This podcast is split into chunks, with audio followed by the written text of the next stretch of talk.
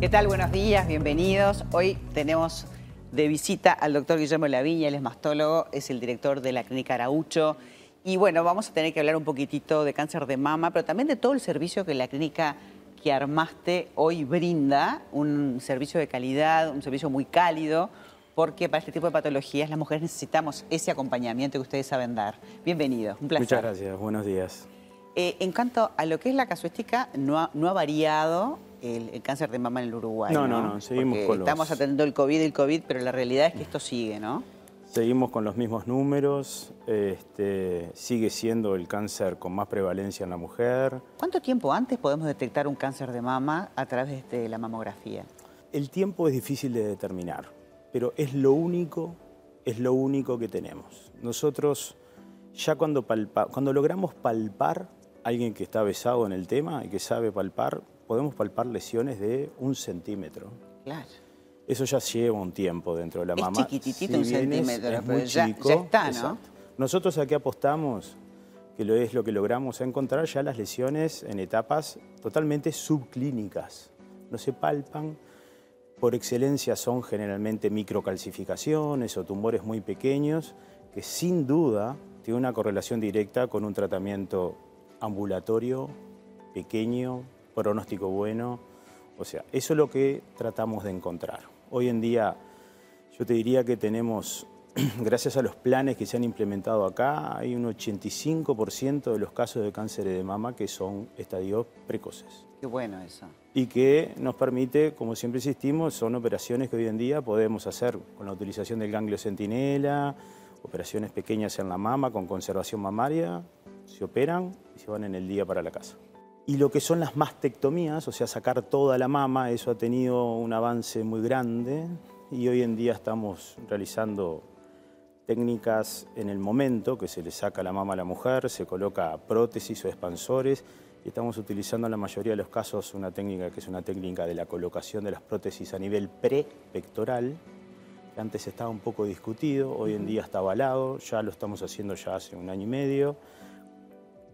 Es como que se saca la mama y se sustituye la mama en, En y el no mismo- en el conserva en la el misma mismo cirugía. momento todo, pero se conserva la anatomía, la tosis, la, o sea, queda muy simétrica la operación y generalmente no requiere de una segunda Pero operación. doctor, además que la persona después en el posoperatorio salga con una Mm. mamá, porque lo que le pasa a la mujer es que se ve flagelada, o sea, se- te, te Claro. ves, este, no, digo, para todo, para la vida. Por supuesto que salvar la vida es lo primero, pero después hay que enfrentar la vida claro. física, la vida sexual se, también. se ¿no? siente como una mutilación, o sea, lo es. Pero el no alterar la imagen de la mujer en forma inmediata es algo muy importante y eso se está logrando. Yo sé que el acompañamiento es muy cálido con los pacientes, lo he visto, conozco la clínica y Mm. sé cómo es, que es muy importante, ¿no? Esa empatía y esa confianza con el doctor, pero además es una situación eh, personal, no solamente médica, sino también psicológica, durísima, ¿no? Para, para- como proceso. Por eso sé que han sumado en el equipo, este, además del mastólogo, por supuesto. Este, contanos un poquito cómo está conformada la clínica. Bueno, específicamente en la parte mamaria al paciente hay que darle un poco toda la contención que necesita. No todos los pacientes necesitan de todo.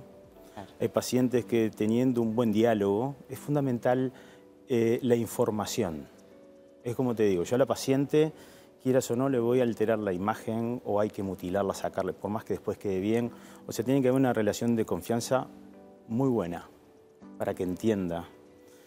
Este, por supuesto que a todo eso se suma lo que es eh, oncólogo, que tenemos que establecer las tácticas, si empezamos con tratamientos oncológicos, si empezamos con la cirugía, qué tratamiento se hace. Pacientes que requieran apoyo psicológico, por supuesto. Es un momento que aunque esté bien, hay una cantidad de cosas que como que se desarman Claro. O y pacientes tienen jóvenes, que armarse doctor, que- bien. Que, quieren ser madres más adelante, Bueno, todas esas cosas. ahí entra todo otro gran tema, este, que aparte de los miedos y los temores, hay todo específicamente un tema de oncofertilidad. Hay que tenerlo en la cabeza, si yo no lo pienso, me olvido, la paciente se hace los tratamientos Claro. y pierde la fertilidad. O sea que hay- hay- tiene que haber conexión con ginecología. La parte de oncosexualidad, hay, hay todo una serie de elementos que no es solamente el tratamiento, sino el buen llevar de todo un tratamiento que es pesado para las es pacientes. que la vida continúa y por suerte la tasa de, conseguir que la vida continúe después del cáncer cuanto más eh, temprano lo detectás, mejor va a ser. Sabemos que dentro del equipo en la parte de prevención tienen un área, bueno, la sala blanca, omití decirlo, que ustedes pueden operar allí y que eso es una maravilla. Hemos logrado armar en la clínica em, como unidades, cosas que empezaron teniendo algunos de los elementos que uno tiene, eh, tiene que tener. Poder ofrecerle al paciente, por ejemplo, la unidad de obesidad y sobrepeso que va desde los pacientes complejos que tienen que tener su apoyo endocrinológico, con médico internista, nutricionista, etcétera, conseguir, por ejemplo, formas también de moverse. El paciente con sobrepeso a veces la gimnasia es difícil, hemos conseguido lo que se le llama electroestimulación, que eso este, logra ir mejorando rápidamente al paciente sin que tenga lesiones por la gimnasia, la parte estética con el hipohype, o sea, se le brinda todo el abanico de lo que puede necesitar, pero ojo, hay que tener un encare del paciente en la primera consulta de hacerlo girar la rueda, porque cosas para obesidad, claro. tenemos lo que queremos en todos lados.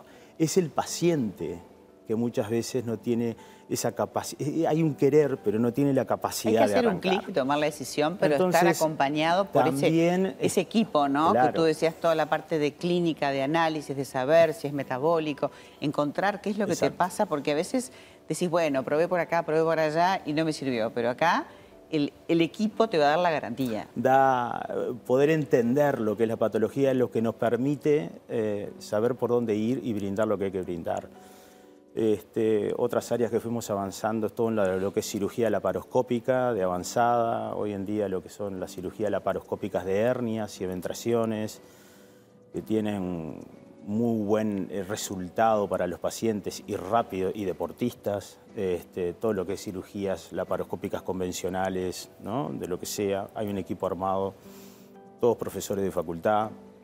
Em, elementos otros como por ejemplo estudios diagnósticos como las histeroscopías, que a veces no solamente son importantes porque a la paciente se le descubre algún tipo de pólipo, sino que cosas que a veces no nos enteramos, que pacientes que están haciendo lista de espera para fertilización in vitro y, le que falta este requieren la histeroscopía y las histeroscopías se están trancando. Entonces la idea es poder eh, brindar un poco todas las cosas eh, que los diferentes pacientes necesitan este, en forma rápida y bien. Lo felicito porque sé que todas estas son cosas que se fueron sumando, pero de manera seria es una clínica médica y eso es lo que hay que, lo que, hay que destacar y que esas pacientes que de repente entran por una, por una situación, que puede ser un cáncer de mama, tienen un montón de servicios y bueno, por eso nos encantó tenerte hoy para seguir charlando.